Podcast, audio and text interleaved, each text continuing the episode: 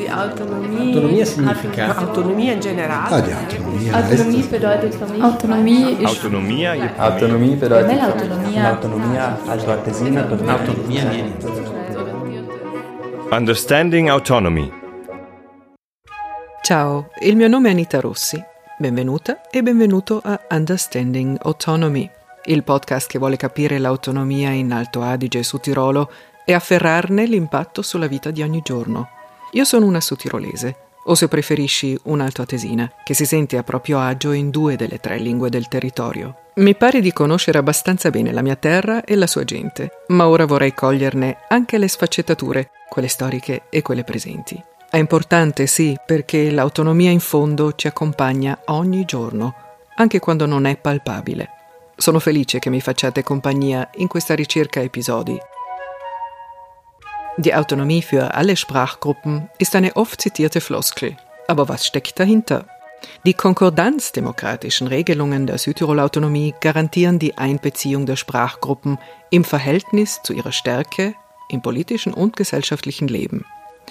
Wie sehr das gelingt und welchen Blick die italienische Sprachgruppe im Land auf die Autonomie wirft, damit beschäftige ich mich in dieser Folge. Doch bevor wir uns in Fakten und Wahrnehmungen aus dem Mund der vielen Zeitzeugen verwickeln lassen, gilt es einige Definitionen unter die Lupe zu nehmen und anderen wiederum den Glanz abzukratzen.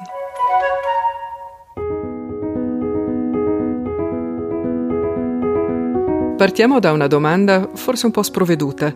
Ma esiste davvero un cosiddetto gruppo linguistico italiano? Quanto è uniforme la comunità italiana al giorno d'oggi? Ce ne parla Andrea Carlà, politologo e senior researcher presso l'Istituto sui diritti delle minoranze di Oirac Research. Beh, partiamo dal presupposto che proprio il concetto di identità di per sé è un concetto soggettivo, nel senso che è una cosa che riguarda una scelta individuale, quindi anche quando parliamo di gruppo, del concetto che abbiamo qua in alto aria, cioè il concetto di gruppo linguistico italiano, è un po' un concetto non preciso, diciamo, perché in realtà quello che noi definiamo come gruppo linguistico italiano probabilmente è una realtà molto disomogenea. Ogni individuo ha una storia familiare di origine molto diversa, anche riguardo se pensiamo al rapporto tra l'individuo e il territorio. La storia di radicamento nel territorio altuario sono molto diverse e quindi è una realtà, diciamo, disomogenea, molto diversa. E poi, questa è una mia opinione personale, ha un elemento molto localistico, nel senso che Alto Adige è una realtà diversa, nel senso una cosa è Bolzano, una cosa è Merano, una cosa è la Bassa Tesina, i villaggi, sono realtà completamente diverse, esperienze diverse. Per questo lo ritengo un, uh, il concetto forse un po' fuorviante, in questo senso, quando parliamo di gruppo linguistico italiano, cosa mette insieme il gruppo linguistico italiano? È il fatto di avere la madrelingua italiana, ma anche il concetto di madrelingua è un concetto che possiamo mettere in discussione. Cosa intendiamo con madrelingua? O lingua primaria, cos'è la lingua della madre, o la lingua che si parla in famiglia, o con quale genitore, o la, la lingua in cui si sogna, quindi magari è un, è un, gruppo, un'idea di gruppo che è costruito nel senso che è in opposizione, non è il gruppo, le persone che appartengono al gruppo linguistico tedesco. Parliamo di gruppo linguistico italiano perché c'è un gruppo linguistico tedesco. Non ci fosse il gruppo linguistico tedesco, non è che parleremo di gruppo linguistico italiano.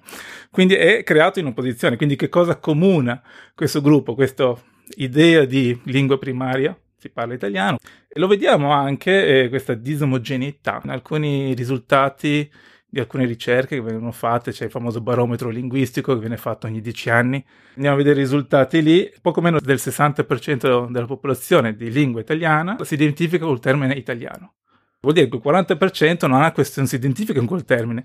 Altre risposte che sono date, per esempio, è che quasi il 19% si identifica col termine altoatesino. Meno del 17% preferisce il termine sudtirolese di lingua italiana vediamo che ci sono diverse faccettature in quello come le persone si identificano. Sono sempre di più le persone che si identificano con il termine altoatesino e sudtirolese. Quindi ci si sta creando questo senso di attaccamento o almeno identificazione con il territorio, ma in aggiunta identificazione con quello che può essere lo Stato italiano. Da un lato, allora, questo senso di attaccamento al territorio, alla lingua e alle origini e dall'altro quello che potremmo chiamare identità multiple, specialmente quando parliamo in termini politicizzati come quelli di Sudtirolese o Altoatesino. La realtà è complessa e la storia non è una, ci sono davvero molti fraintendimenti. Si tende a vedere il gruppo linguistico italiano che si è sviluppato dopo la prima guerra mondiale. Se andiamo a vedere i dati, c'erano persone che parlavano italiano, ma magari si identificavano con l'impero austro-ungarico, ma cioè non è che c'è una spaccatura netta, prima guerra mondiale. Anche prima della prima guerra mondiale, Alto Adige non è che era un'isola totalmente separata da quello che c'era a sud di Salorno. Sappiamo che l'immigrazione poi è venuta subito dopo la prima guerra mondiale, poi diversi trend, diversi tipi di immigrazione.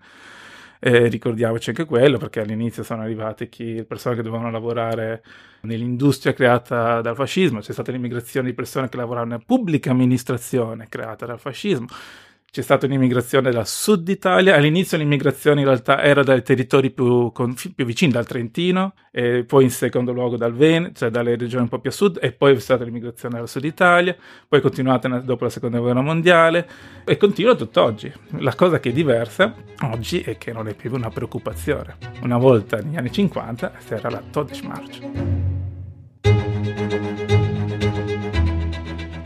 Permettetemi l'ironia. Ma dal pericolo scampato, in questa marcia della morte, passiamo alla percezione da fuori con la quale facciamo i conti quotidianamente. Il giornalista Rai Lucio Giudice Andrea, anche autore di saggi sulla convivenza e autonomia in Alto Adige, ama riflettere su quello che l'Alto Adige e l'autonomia danno in pasto a chi viene da fuori. Secondo me, da parte delle altre regioni italiane, in generale del pubblico italiano, c'è una grossa ignoranza il pubblico italiano sa poco di questa situazione, del perché qui abbiamo questa situazione. Il pubblico italiano quando passa per questa terra o quando arrivano come turisti di solito sono molto affascinati, apprezzano il bel paesaggio, apprezzano la cura con cui viene tenuto, apprezzano la pulizia, l'ordine, tutto quello che eh, vogliamo, però poi quando si passa a parlare di questioni politiche il giudizio si fa molto più severo. Questo lo vediamo quando scoppiano polemiche tra l'Alto Adige, Südtirol e il resto d'Italia. La prima frase che viene citata è sì, di su stanno bene, sono ricchi perché li manteniamo noi, i nostri governanti hanno svenduto gli italiani a favore dei tedeschi e quindi è un atteggiamento secondo me da parte del pubblico italiano un po' schizofrenico perché da un lato si apprezza questa provincia, eh, dove si viene a villeggiare, dove si viene a camminare, dove si viene a sciare, eccetera, e dall'altro lato, quando poi il discorso eh, si sposta sul piano politico, c'è ancora una grossa avversione lo abbiamo visto più volte nel corso degli ultimi anni, lo abbiamo visto nel, nel, modo più violento nel 2011, quando c'erano i festeggiamenti per i 150 anni dell'unità d'Italia e l'allora presidente della giunta provinciale Luis Durnwalder dice io non vado perché noi su Tirolesi non abbiamo niente da festeggiare, lì si scatenò una vera e propria tempesta, eh, eccoli lì, quelli lassù, cosa aspettiamo? Eh, a riaffermare il potere dello Stato, li manteniamo noi e sono venuti fuori tutti questi eh, luoghi comuni. In un libro degli anni 2000 che ha destato scalpore, giudice Andrea dichiara che gli italiani in Sud Tirolo sono spaesati. Ma cosa intendeva dire? E ritiene che spaesati lo siano ancora? Da allora, dal, dal 2006, quando eh, scrissi questo libro e scelsi questo titolo, la situazione è senz'altro migliorata, nel senso che è cresciuto il numero di persone di madrelingua italiana che sono meno spaesati, sono più appaesati, conoscono meglio questa terra, conoscono la lingua tedesca, conoscono le usanze. Mi sono anche fatto la convinzione che cambiare anche solo di poco le abitudini mentali, i modi di vedere, di considerare, di valutare, partendo appunto dal, dalla propria cultura, questi modi sono mm, profondamente condizionati. Non è che mi basta leggere un libro per cambiare mentalità, o per capire che forse la mentalità che io ho eh, non è quella adatta. Sono processi molto lunghi, sono processi che hanno bisogno di, di anni per maturare, però rispetto allo spaesamento che io ho tentato di descrivere in quel libro, mi sembra che la conflittualità sia diminuita e che perlomeno ci siano i presupposti perché più persone possano vivere insieme pacificamente, ecco. Oggi le connotazioni sono cambiate. Forse, e questo lo suggeriscono in molti, anche per via della situazione economica molto favoreggiata rispetto alle altre regioni italiane, con un tasso di disoccupazione quasi inesistente e uno dei redditi pro capite più alti d'Italia. Ma ci sono stati cambi di prospettiva con l'evolversi della situazione? Certo, spiega il politologo Carlà. Sicuramente col secondo statuto di autonomia la prima reazione è stata quella di paura, perché il gruppo linguistico italiano con il secondo statuto di autonomia andava a perdere le sue posizioni di potere, era il gruppo dominante, controllava l'industria, eh, controllava l'amministrazione pubblica, col secondo statuto di autonomia tutto questo veniva messo in discussione, quindi la prima reazione è stata cosa succede? Andiamo a finire a essere una minoranza sotto, sottomessa. In realtà ciò non è accaduto, dopo un po' sono emerse delle problematiche Forse la maggiore manifestazione di questo atteggiamento nei confronti dell'autonomia, se vi ricordiamo bene, è il referendum chiesto al Movimento Sociale Italiano per cambiare alcuni elementi dello Statuto di Autonomia, nell'85 se non mi sbaglio. Bilinguismo, proporzionale. Quindi vuol dire che dopo una prima decade in cui ci si è assestati, ok, non è che una, stiamo diventando una popolazione sottomessa, però abbiamo delle problematiche negli anni 90 eh, all'interno del gruppo linguistico italiano e il gruppo linguistico che noi non consideriamo cosiddetto misti lingue, questo termine stranissimo, è la problematica della scuola, manca una scuola, le scuole, il sistema scolastico distinto. E quindi l'attenzione si è spostata su, su questo tipo di problematiche, quegli elementi che gestivano le relazioni fra i gruppi. Col tempo, in realtà, il gruppo linguistico italiano ha sviluppato una grandissima consapevolezza di quanto è positivo avere l'autonomia. E con ciò arriviamo al presente e ai risvolti più positivi riguardo all'autonomia vista dalla popolazione sudtirolese di lingua italiana. La cultura e le sue espressioni ci aiutano a capire meglio quello che è accaduto e come è accaduto. E qua entra in gioco l'esperto di scambio interculturale e fondatore della casa editrice Alfabeta Aldo Mazza. Se tu guardi la produzione letteraria in lingua tedesca, dalla famosa Brixnerrede di, di Castra del 68 ad oggi, hai una mm, produzione ricchissima che è andata oltre i confini, diciamo, del territorio. Quella italiana è stata quasi afasica, no? Fino al 2000. Dal 2000 in poi ci sono state, eh, però partendo sempre in ritardo, no? E abbiamo avuto anche scrittori nazionali che hanno scelto questo territorio come contesto delle loro storie, però appunto eh, io vedo che arranchiamo un po' come italiani, anche se è, è abbastanza ricco, non posso parlare di una scena povera. C'è una difficoltà che deriva da questo spaesamento. Io mi sono accorto che l'avere una, un retroterra culturale definito da un punto di vista dialettale, e culturale appunto dalla, dalla mia storia precedente all'arrivo in questa terra, era una forza rispetto quando mi confrontavo con i cittadini nati qui, no? Nel senso che gli italiani di qui effettivamente, come dice il giudice Andrea, erano e sono in parte ancora spaesati, no? Erano polveri di individui, hanno avuto una difficoltà proprio a individuare con chiarezza la propria identità. L'hanno fatto richiamandosi al nazionale o avendo difficoltà con questa terra dove, dove tu hai una, una possibilità, secondo me, di integrazione come italiano solo se hai una grossissima apertura verso la cultura del posto, cioè c'è un italiano, secondo me, eh, per stare bene qui, deve conoscere bene, a parte la lingua, proprio la cultura del posto e vederla anche come un qualcosa nella quale può entrare, si può impossessare. Allora, questo diventa una, un'identità complessa, no? che, che ha una radice chiara, ma che poi dopo è anche dinamica, fa crescere altre radici e se non fa questo passaggio, se fa l'italiano puro, ecco, ha poche chance no? di trovare posto. Vivrà sempre Alto Adige come se fosse qualche altra cosa, no? Alto Adige Südtirol. Deve essere in grado di fare questo passaggio e questo molti eh, in passato l'hanno rifiutato. Oggi posso dire che a livello individuale c'è molta gente che si sforza in questa direzione, cioè quindi anche qui un bilancio non negativo, però secondo me ancora troppo poca. Noi abbiamo scritto un articolo, mi ricordo tempo fa su Salto, in cui ci diciamo non ci piacciamo.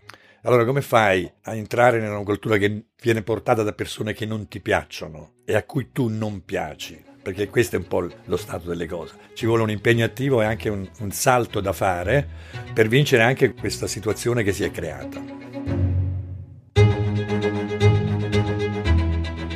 Fra i grandi personaggi nella storia dell'autonomia locale spicca un nome, quello di Alcide Berloffa. Se dico spicca, lo dico con il rammarico che usano gli storici più giovani quando parlano di lui, perché poco conosciuto, anzi addirittura visto un po' con sospetto anche all'interno del gruppo linguistico italiano.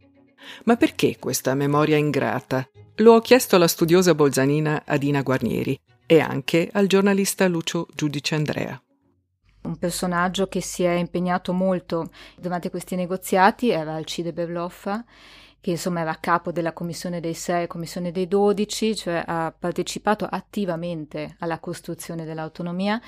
E lui da parte dei, addirittura del, del suo stesso partito, del Partito Democratico, ma anche dei giornali, è spesso stato, diciamo, accusato di essere poco patriottico, ma di, di non rappresentare gli interessi dell'Italia. E questo sicuramente è sintomatico perché in quegli anni qualsiasi concessione era vista come diciamo, una perdita. Sembrava quasi come se uh, venendo incontro al gruppo linguistico tedesco, il gruppo linguistico italiano stesse perdendo un po' anche della sua dignità. Eh beh, perché Berloffa, che ha agito negli anni in cui l'autonomia è stata, come si dice, implementata, ha operato come politico in un'epoca in cui la maggioranza della comunità italiana vedeva questa autonomia che si attuava in Alto Adige e Südtirol come un provvedimento ai suoi danni.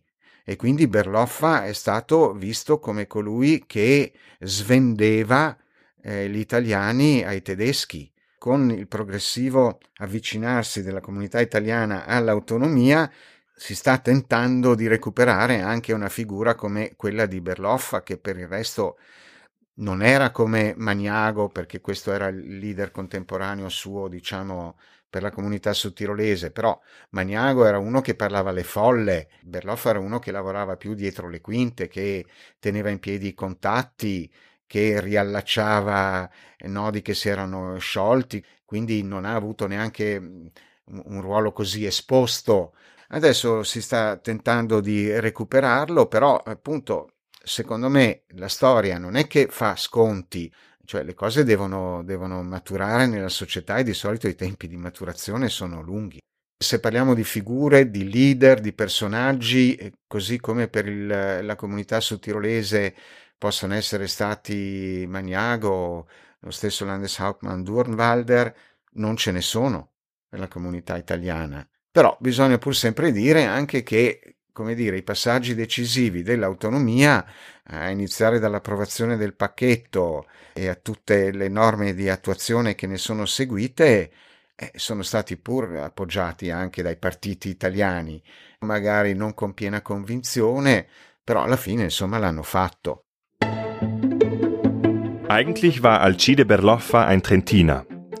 Er wurde 1922 geboren in Sardagna, einem kleinen Dorf oberhalb von Trient, das man auch mit einer Seilbahn erreichen kann.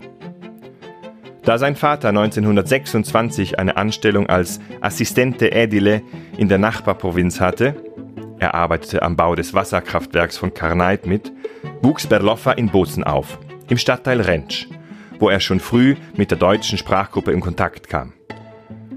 Vor seiner politischen Karriere absolvierte Berloffa das Studium der Wirtschaftswissenschaften in Bologna.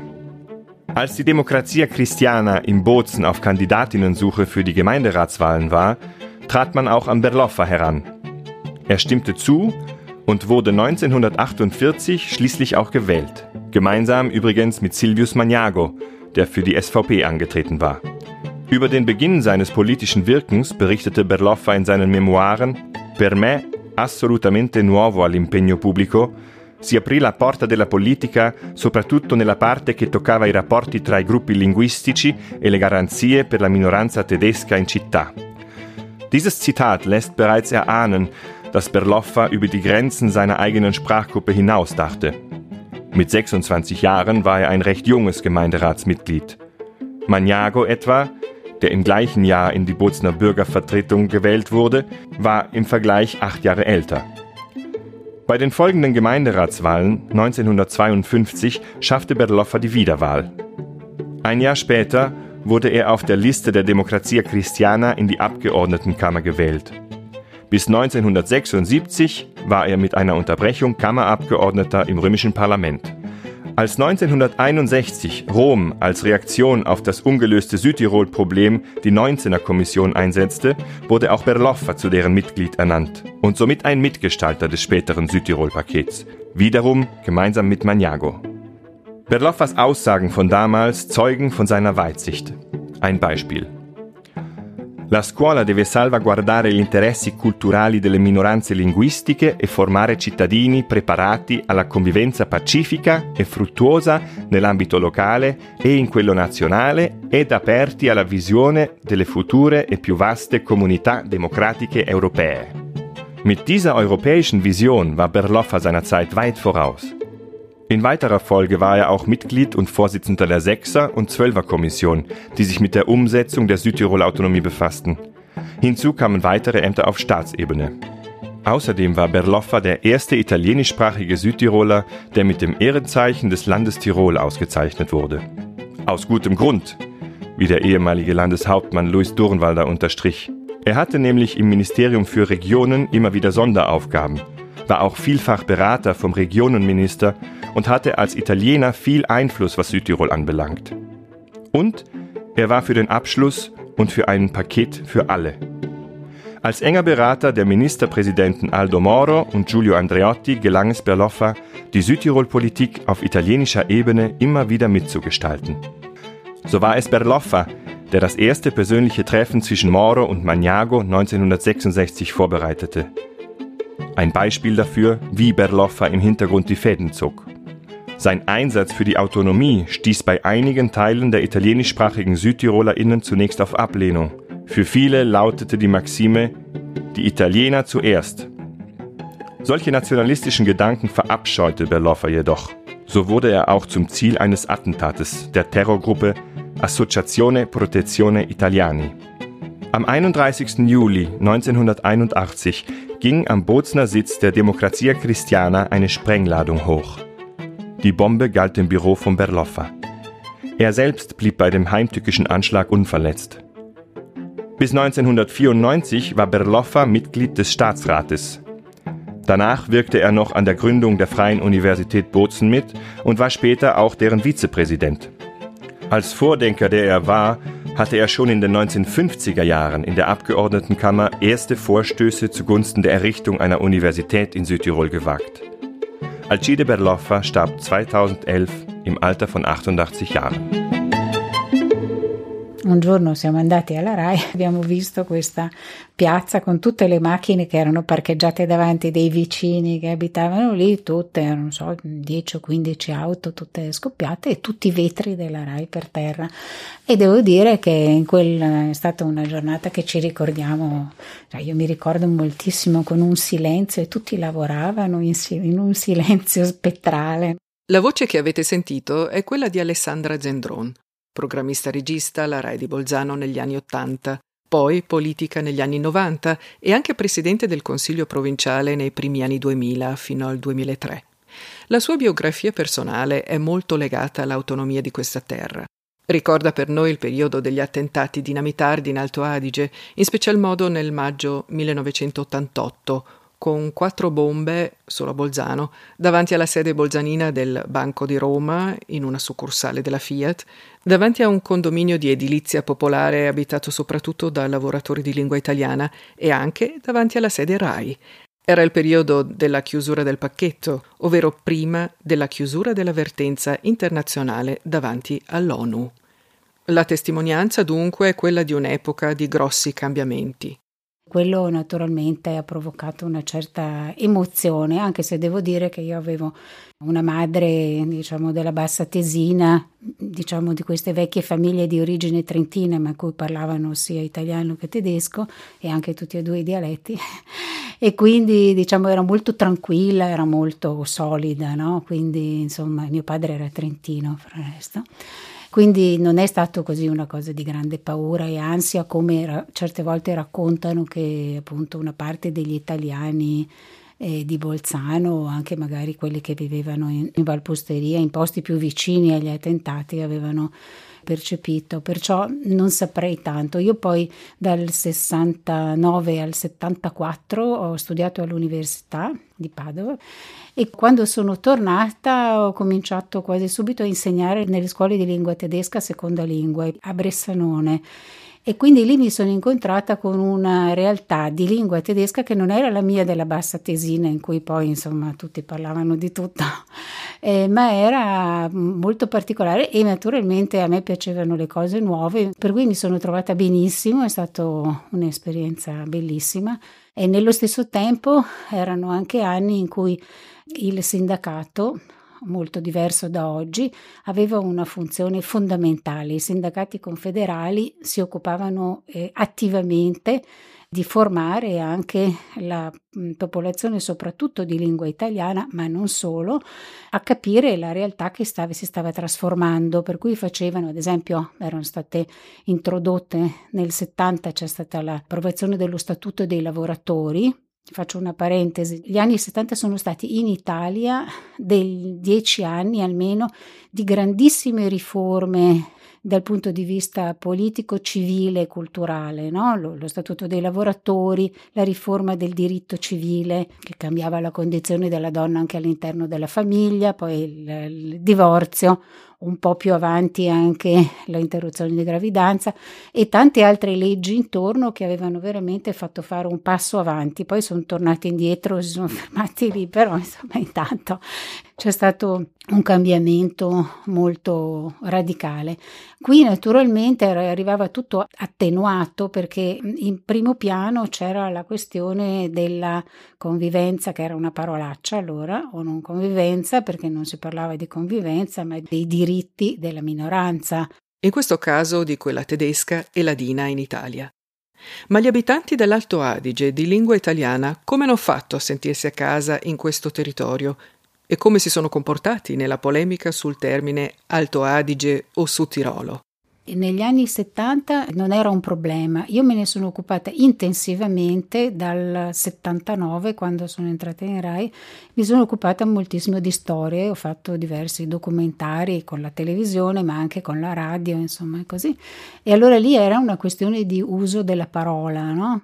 E quindi bisognava pensarci e quindi io ho sempre parlato di eh, sudtirolese di lingua italiana come mi sentivo io di lingua italiana principalmente o tedesca e ladina cioè ero sempre, sempre usato questa cosa allora diciamo negli anni 70 si usava più italiani e tedeschi no? lavoravo alla RAI ma scrivevo anche molto per la pagina culturale dell'Alto Adige e poi anche di altri giornali e allora lì usavo sempre il, questa terminologia qui.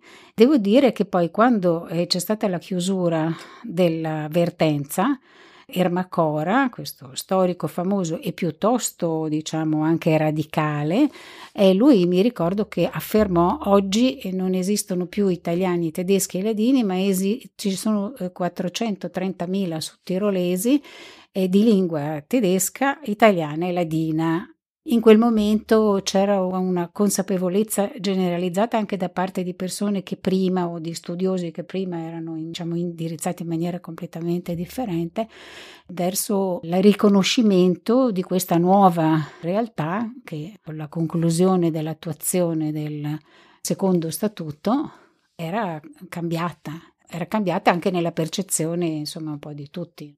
Confrontando questa nuova realtà dei primi anni 90 col presente, notiamo che la percezione è di nuovo cambiata, o sbaglio?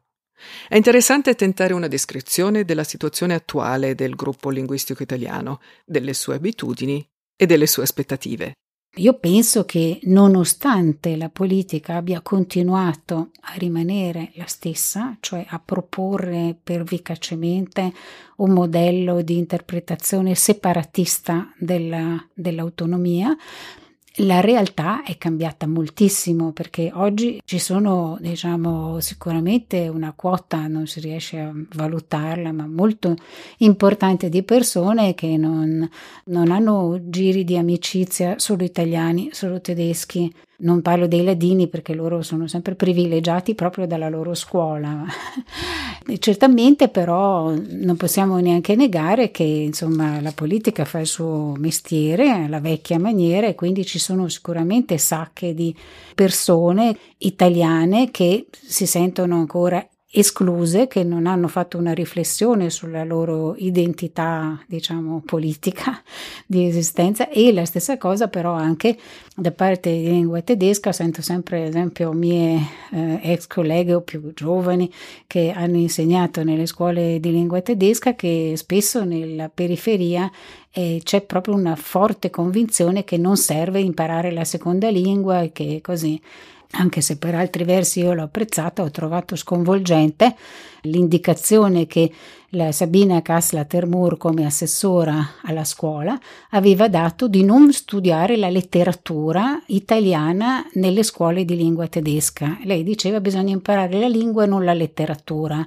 In tutti i posti dove sono andata, dove si insegnava, si insegnava la lingua, la letteratura era proprio quella cosa che permetteva di fare uno slancio in avanti. Se io voglio imparare una nuova lingua, va bene, imparo la base e poi, poi mi leggo dei libri e questo mi dà la struttura e mi fa entrare anche in quello che non è solamente una questione tecnica di uso di questa parola o di questa costruzione, ma anche di mentalità, beh, la cultura de- nel senso ampio e che è poi la cosa più bella perché noi parliamo per comunicare con gli altri, quindi se parliamo in altre lingue vogliamo comunicare con persone che hanno una visione eh, differente. Noi poi ce l'abbiamo in casa.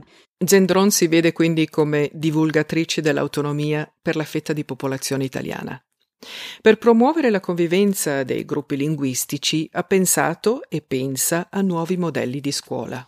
È fuori dubbio che i giovani di lingua italiana qui si sentano a casa loro. Purtroppo, diciamo, non sono stati utilizzati eh, gli anni eh, dopo la chiusura dell'avvertenza per fare quello che si doveva fare, cioè rimasti fra di noi senza Vienna e Roma che eh, ci influenzavano eccessivamente. Io mi ricordo, ero da poco in consiglio provinciale, io continuavo a dire anche ad Urval, adesso bisogna implementare i luoghi d'incontro, la scuola bilingue e comunque eh, facilitare l'apprendimento della seconda lingua in ambiti non esclusivamente scolastici anche e però a partire dalla scuola e questo invece non è stato mai fatto. Alessandra Zendron ha le sue radici nel movimento politico di Alexander Langer, quindi nella lista alternativa per l'altro Sud Tirolo, poi denominata Lista Verde Alternativa nel 1988 e infine semplicemente Verdi. Le chiedo di come è cambiata anche la percezione su una figura storica come quella di Langer. Per quello che riguarda Alexander, beh, io penso che lui allora venisse percepito molto bene da proprio quelli che non erano allineati su questa scia principale della separazione assoluta, della differenza totale.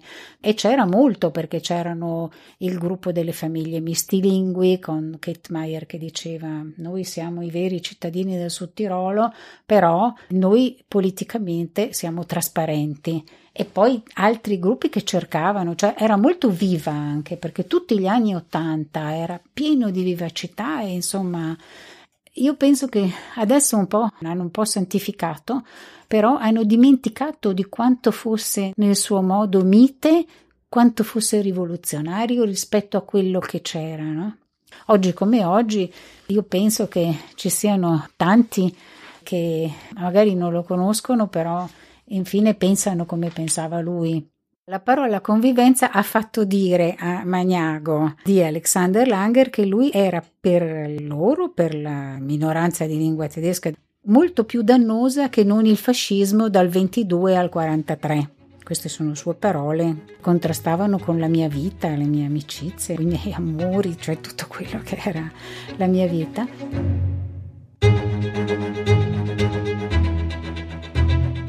E questa consapevolezza è emersa chiaramente, per esempio, la famosa trasmissione di Bruno Vespa 5, 6, 7 anni fa, che aveva fatto questo attacco all'autonomia dell'Alto Adige, attacco con pace in, in televisione, immediata reazione del gruppo linguistico italiano, di tutti gli esponenti del gruppo linguistico italiano in tutto lo spettro politico, fa no, l'autonomia si tocca, tutti difesa di compaccio. E quindi questo dimostra questo attaccamento, questa visione dell'autonomia come una cosa estremamente positiva. Ad oggi, questa è la mia osservazione, quasi tutte le problematiche, anche quelle per esempio sulla convivenza, sulla scuola, sono andate scemando, nel senso non c'è più grande attenzione. Ci sono ancora, ma non c'è più quella mobilitazione che c'era in passato. È come se ci sia un po' all'interno del gruppo linguistico assestati sul sistema. Il sistema è così, funziona, funziona bene, ha garantito quello che il gruppo linguistico italiano considera un, un buon governo, una buona amministrazione e un enorme sviluppo economico.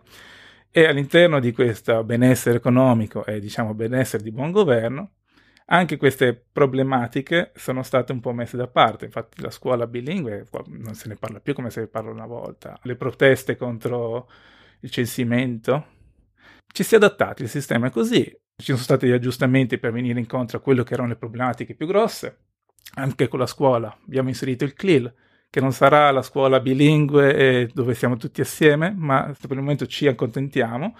Ad oggi direi che si è andato perso un po' di senso critico. La voce di Andrea Carlà che analizza la situazione degli ultimi anni e ne elenca pregi e difetti. E con questo veniamo a un concetto che i più giovani forse non hanno neppure mai sentito nominare, ma che ha plasmato la percezione di almeno due generazioni di altoatesini, il disagio degli italiani. Ma qual è il suo significato e quando è emerso questo famigerato disagio? Ce ne parla sempre Carlà usiamo questa parola per indicare quello che noi attribuiamo essere un malessere che ha avuto una serie di manifestazioni. Il trend demografico. Anni 70-80 la popolazione in lingua italiana diminuisce e quando la popolazione diminuisce cioè vuol dire che qualcosa non va. La gente va via, non torna, non si riproduce abbastanza, almeno rispetto al gruppo linguistico tedesco che nel frattempo cresceva, quindi c'era qualcosa che non va. Il termine disagio è molto legato anche a una ricerca che è stata fatta dal Censis, nel 97 e da questa ricerca risultava che la popolazione di lingua tedesca aveva livelli di soddisfazione di vita al doppio rispetto alla popolazione di lingua italiana. La popolazione di lingua italiana eh, aveva, esprimeva più difficoltà ad accedere al mondo del lavoro, si sentiva più discriminato, si sentiva più in una posizione di svantaggio. Quindi questa ricerca all'epoca aveva fatto alzare la, il livello di attenzione su questo, quello che potrebbe essere questo malessere del gruppo linguistico italiano. Oltretutto questo senso di, di essere in una posizione di svantaggio continua ad emergere in uh, ricerche successive, nel barometro linguistico nel 2004 c'è ancora, ma quello che è importante è va via diminuendo, il trend è quello che è importante. Anche Alessandra Zendron si riferisce a questa condizione quasi esistenziale che ha caratterizzato il gruppo linguistico italiano per un certo periodo. E l'altro aspetto importantissimo era la questione della, della, casa, dell'abitazione, l'applicazione della proporzionale provinciale nella distribuzione della casa da parte delle case sociali ha, ha avuto delle conseguenze drammatiche perché naturalmente gli italiani non avevano altri posti, no? Sì, si sono spostati a Laives, un po' a Piano, chi poteva un po' di più e così, però sostanzialmente è stata una cosa molto, diciamo, difficile e che secondo me avrebbe potuto, dovuto trovare un'attenzione in maniera che questo disagio, come lo chiamavano, no? non diventasse un disagio politico, una cosa anti-autonomistica. Was aber waren die Hintergründe für diesen vielbeschworenen Disagio degli Italiani, auf Deutsch übersetzt als Unbehagen der Italiener? Der Historiker und Senior Researcher an der EURAG, Hannes Obermeier, versucht eine Erklärung. Der italienische Disagio, also das kollektive Unbehagen, hat einen ganz konkreten, ganz klaren Hintergrund. Italiener sind, italienischsprachige Südtiroler, Südtirolerinnen sind oder waren über lange Strecken Modernisierungsverlierer in Südtirol. Das heißt, dieser Aufstieg, der betraf ja weitgehend die deutsch- und ladinischsprachigen Südtirolerinnen. Sie wurden reich, sie wurden wohlhabend oder sie verbesserten zumindest ihre Lebenschancen, während die italienische Bevölkerung, die ja vor allem in den Städten war, von den Landgemeinden zog sie sich ja weitgehend zurück, nicht partizipierten Sie hatten im geringen Umfang Landbesitz, sie hatten im geringen Umfang äh, eigene Betriebe, die Großindustrien starben nach und nach ab. Der öffentliche Dienst war nicht mehr eine italienische Enklave, sondern er wurde anteilsmäßig geteilt und Italiener rückten auch hier in Minderheitenpositionen ein oder entsprechend ihrem Anteil. Es war also eine, eine Verlusterfahrung auf breiter Basis und das begründet dieses Gefühl, äh, Bürger zweiter Klasse zu sein, obwohl es das eigene Staatsgebiet ist, ähm, obwohl man ja Teil Italiens ist. Und dieses Gefühl wurde dann natürlich auch von vielen Medien bedient. Ich denke etwa an die sehr aggressive Berichterstattung des Alto Adige zu dieser Zeit, aber etwa auch an so populäre Darstellungen wie Sebastiano Vassalli, der ja im Übrigen ein linksliberaler Autor war, also Sangue Suolo, der dieses Gefühl wunderbar auf den Punkt gebracht hat. Also dieses Gefühl, letztlich äh, Outcasts zu sein, wie der Wilden. Und das betraf die Erfahrung einer ganzen Generation und, und wird erst jetzt so nach und nach überwunden. Die Entwicklungen in der Südtiroler Gesellschaft und in der Gestaltung der Autonomie haben auch die Lage für die italienischsprachigen Südtiroler innen enorm verbessert und damit dieses Unbehagen gemildert, wenn nicht zum Verschwinden gebracht.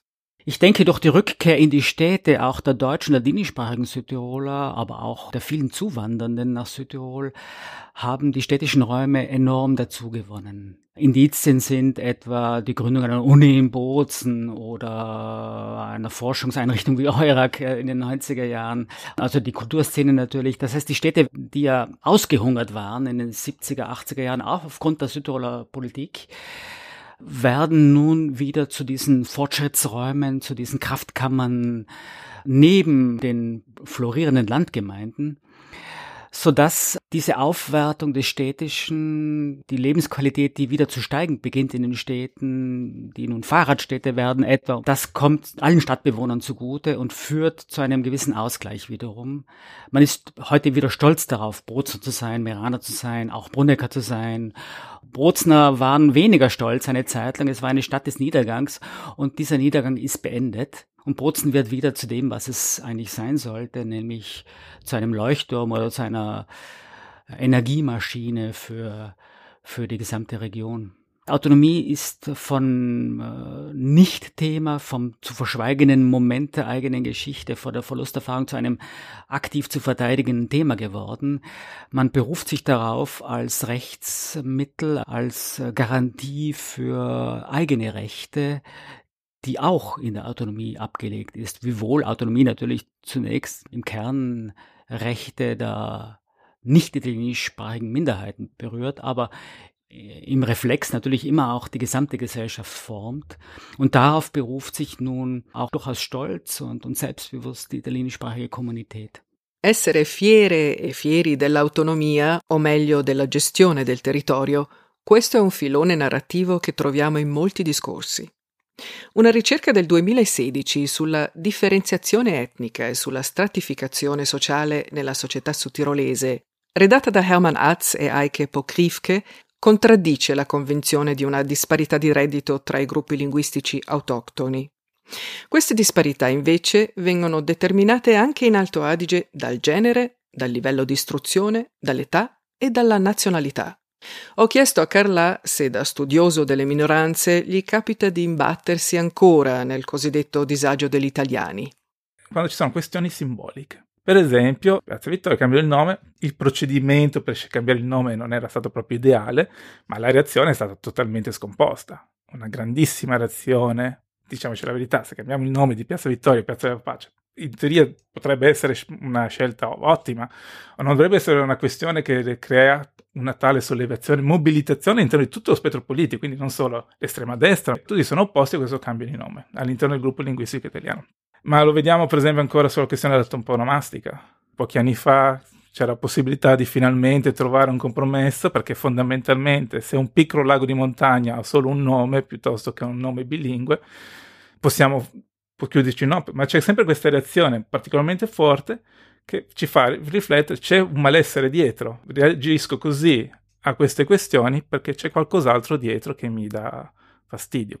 Se poi andiamo a vedere elementi di disagio oggettivi che esistono all'interno dell'Alto Adige, riguardano altre categorie di persone. Innanzitutto le persone con background migratorio sono effettivamente in una posizione socio-economica svantaggiata, le donne, e poi molto interessante, elementi di disuguaglianza sono più forti all'interno del gruppo linguistico tedesco che fra il gruppo linguistico tedesco e il gruppo linguistico italiano. In una delle puntate precedenti abbiamo parlato della democrazia consociativa come modello di risoluzione dei conflitti in Alto Adige. A questo proposito il politologo Günther Pallavo ha scritto, e qui lo cito, è necessaria la massima inclusione possibile di tutti i gruppi linguistici nei livelli decisionali. Ma mi chiedo, ad oggi, al 2023, gli altoatesini di lingua italiana si sentono adeguatamente rappresentati a livello politico? Dopo il secondo statuto di autonomia, per almeno vent'anni, c'era la democrazia cristiana che dominava la maggior parte della popolazione italiana, votava la DC, la DC era il parte di coalizione della Südtirol Volkspartei, c'era un adeguato livello di rappresentanza politica nei nei posti dove vengono prese le decisioni politiche, della comunità linguistica italiana. Si può dire che il gruppo linguistico italiano era molto ben rappresentato nei processi decisionali. Con il crollo della democrazia cristiana è tutto un po' cambiato, nel senso che c'è stata una grandissima frammentazione del mondo politico di lingua italiana e il partner di coalizione scelto dalla Südtirol Volkspartei eh, spesso non, eh, non, aveva la maggioranza dei voti del gruppo linguistico italiano, sia a livello provinciale ma anche a livello municipale in alcuni contesti, che significa che la maggioranza della popolazione di lingua italiana, possiamo dire, non fosse effettivamente rappresentata dove vengono prese le decisioni. Il governo, insomma, non li rappresentava. E quindi c'è stata questa problematica che è emersa appunto negli anni 90, all'inizio del, di questo secolo, Adesso forse la situazione è cambiata nuovamente perché possiamo dire che, eh, almeno se guardiamo le ultime elezioni, la Lega ha ripreso la maggioranza dei voti del gruppo linguistico italiano e la Lega è stata scelta come parte coalizione su Tiro Fox Party, quindi possiamo dire al momento forse questo problema di rappresentanza forse non c'è più, però in quegli anni in cui si parlava anche di disagio c'era questo problema negli anni 90, prima decade del 2000, anche se in realtà questa è una mia osservazione. La problematica della scarsa rappresentanza del gruppo linguistico italiano è stata più che altro cavalcata dai politici più che dalla popolazione. Non sono anche rappresentato, vabbè, comunque il sussidio casa me lo danno ed è quattro volte tanto quello che ricevo se abitassi a Catanzaro. Miti e stereotipi etnici con gli anni hanno perso la loro popolarità. Per esempio il concetto di crucco o di mangia italiani rivolto ai sudtirolesi di lingua tedesca come svela Carlà. Rimane forse l'idea di un gruppo linguistico tedesco più freddo, più chiuso, più rigido, ma in realtà questo è un mito che è fomentato o ripreso da chi viene da fuori. Uno stereotipo, diciamo, che è ripreso. Ci sono invece dei nuovi miti all'interno del gruppo linguistico italiano. Non è proprio un mito etnico, ma è il mito del buon governo in Alto Alce, la buona amministrazione il fatto che i politici di lingua tedesca siano comunque bravi, anche se abbiamo scoperto negli ultimi anni che ci sono un sacco di problematiche dietro, questo mito che comunque le cose funzionino meglio che in altre parti d'Italia.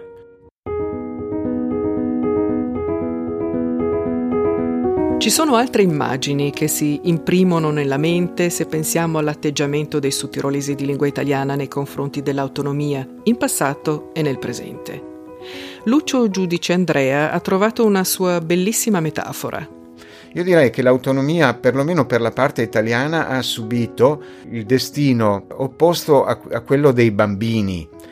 Perché i bambini, gli esseri umani, quando sono piccoli, sono simpatici a tutti, tutti si chinano sulla culla, sul piccolo per dire quanto è bello, quanto è buono, quanto è carino, eccetera, e poi crescendo invece le persone eh, con il loro carattere si fanno anche dei nemici, si fanno anche eh, delle antipatie e così via. Mentre l'autonomia, quando fu approvata nel 1969 dalla Landesversammlung della Volkspartei e nel 72 poi entrò in vigore, aveva molti nemici. Sappiamo che metà della Volkspartei non era su quella linea, eh, però anche lì, divenendo più adulta, l'autonomia, eh, in questo senso il destino opposto a quello di un bambino, divenendo più adulta, ha acquistato più simpatie. Uno dei maggiori artefici dell'autonomia, diciamo, della sua eh, applicazione, della sua traduzione in atti di governo, e cioè il Landeshauptmann Louis Durnwalder,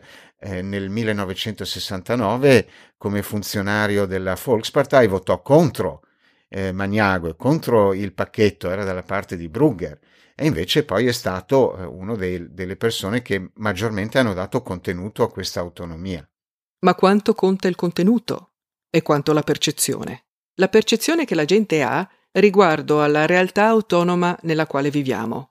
Una certa paura di finire in mano ai tedeschi, diciamo così, nella comunità italiana c'è di essere stati svenduti ai tedeschi, di non avere peso, di non avere ruolo, di essere solo condannati a fare i vice.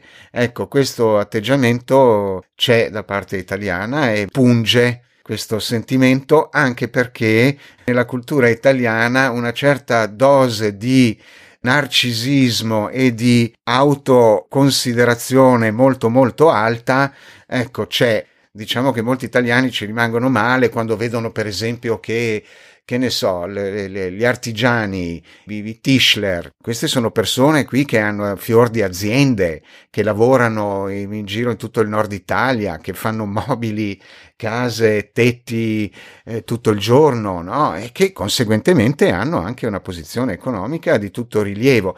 Io ricordo che negli anni 90, quando si fece la, la norma di attuazione sull'ANAS, che poi portò qui la gestione non certo la proprietà delle strade eh, statali, incontrai una persona che per strada che mi riconobbe come giornalista e che mi disse in dialetto eh, veneto-trentino Gavemo perso anche l'ANAS abbiamo perso anche l'ANAS e questo è indicativo di una visione di come l'autonomia da una parte della comunità italiana sia stata vista come perdita di peso, perdita di potere da parte della comunità, da parte dello Stato italiano.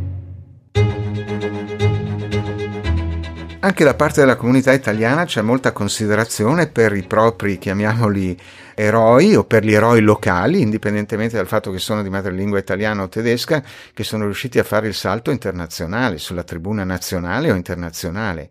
Questo vale, che ne so, per eh, la collega giornalista Lilly Gruber, una delle giornaliste più famose in Italia e che quando viene qui viene è sempre seguita da molte eh, persone, questo vale anche per gli eroi, chiamiamoli così, sportivi, vale per eh, il tennista Sinner, vale per eh, gli sciatori, vale per il pallavolista Giannelli. E quindi sì, c'è un, un sentito e anche giustificato eh, orgoglio verso la propria gente. E forse se guardiamo bene proprio in questo ambito non è che la comunità italiana celebra i suoi eroi italiani e la comunità tedesca celebra i suoi eroi di, di madrelingua tedesca, ma per esempio nell'ambito sportivo direi che questa barriera, almeno in quel campo, viene superata.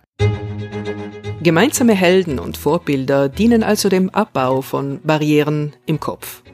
Günter Palaver, scharfer Beobachter und versierter Kommentator des politischen Geschehens, fasst hier zusammen. Die Sprachgruppen haben einen unterschiedlichen Zugang nach wie vor zur Autonomie, wenngleich sich also die Positionen angenähert haben. Die deutschsprachige Bevölkerung sieht in der Autonomie natürlich also etwas Eigenes und auch natürlich etwas, das eher eine Voraussetzung für die wirtschaftliche und kulturelle Entwicklung darstellt. Die italienische Sprachgruppe hat die Autonomie über lange Strecken als negative Auswirkung angesehen, weil gerade mit dem zweiten Autonomiestatut und durch den Proporz eben neue Regeln angewandt worden sind, die Verpflichtung bei den Staatsstellen äh, auch die Zweisprachigkeit einzuhalten, bis hin zur Aufteilung eben durch den Proporz, hat also sehr oft, sehr lange auch zu negativen Auswirkungen im Bewusstsein der italienischen Bevölkerung geführt. In der Zwischenzeit hat sich das geändert, weil die Autonomie auch als eben etwas Positives angesehen wird, weil die italienische Bevölkerung eben auch vergleicht mit anderen Regionen. Und insofern wissen wir aus unterschiedlichen Studien, dass etwa die Sozialdienste, öffentliche Dienste insgesamt also sehr positiv angesehen werden, banal ausgedrückt äh, vom Südtirol-Pass äh, bis hin zum Sanitätswesen. Was wir allerdings äh, sehen, und hier ist ein gewisser Widerspruch auch feststellbar, auf der einen Seite wird die Autonomie von der italienischsprachigen Bevölkerung und Institutionen sehr positiv angesehen, sogar positiver als dies die deutschsprachige Bevölkerung tut aber auf der individuellen Ebene fühlen sich die Italiener benachteiligt. Insofern, als man sagt, wir sind immer die Zweiten. Das ist also ein Bewusstsein, das eben nicht korreliert mit diesem allgemeinen Bewusstsein der positiven Einstellung zur Autonomie insgesamt.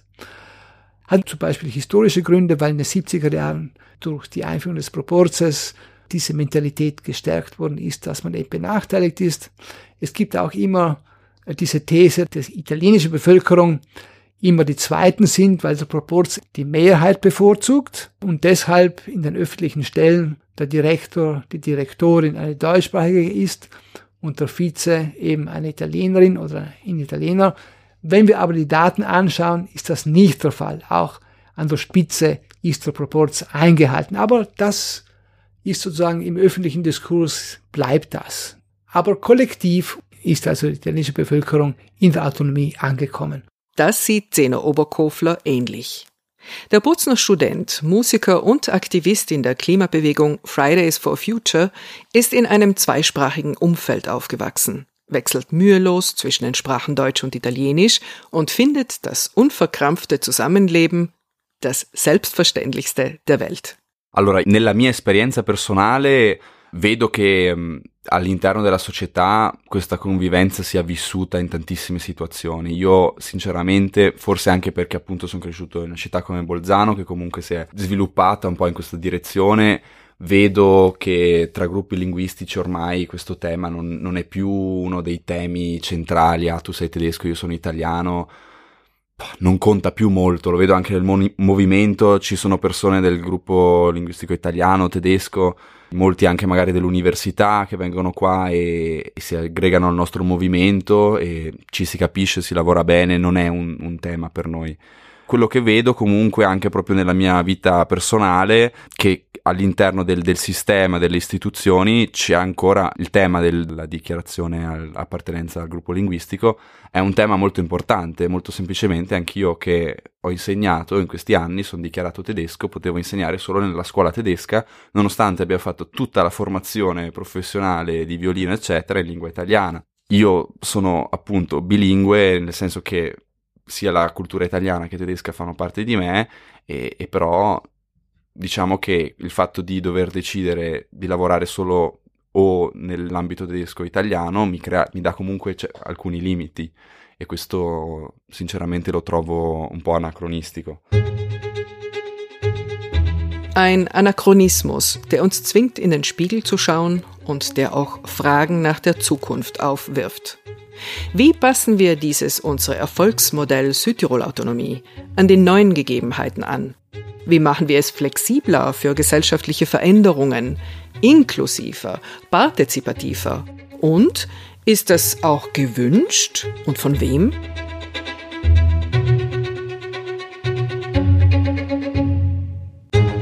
Um diese Fragen und Aspekte geht es in der nächsten Folge von Understanding Autonomy. Derweil bin ich diesmal in die Schuhe von italienischsprachigen SüdtirolerInnen geschlüpft, mit ihren Sorgen und Ängsten des 20. Jahrhunderts und mit ihrer Lust mitzugestalten, sich Teil eines Südtiroler Ganzen zu fühlen im 21. Jahrhundert. Bis dann! Das war Understanding Autonomy, eine Podcast-Serie der autonomen Provinz Bozen Südtirol in Zusammenarbeit mit dem Center for Autonomy Experience von Eurac Research. Avete ascoltato Understanding Autonomy, una serie podcast della provincia autonoma di Bolzano Alto Adige, in collaborazione con il Center for Autonomy Experience dell'Eurac Research. War Understanding Autonomy. Na linea del podcast da provincia autonoma di Bolzano Südtirol in collaborazione con il Center for Autonomy Experience de Eurac Research.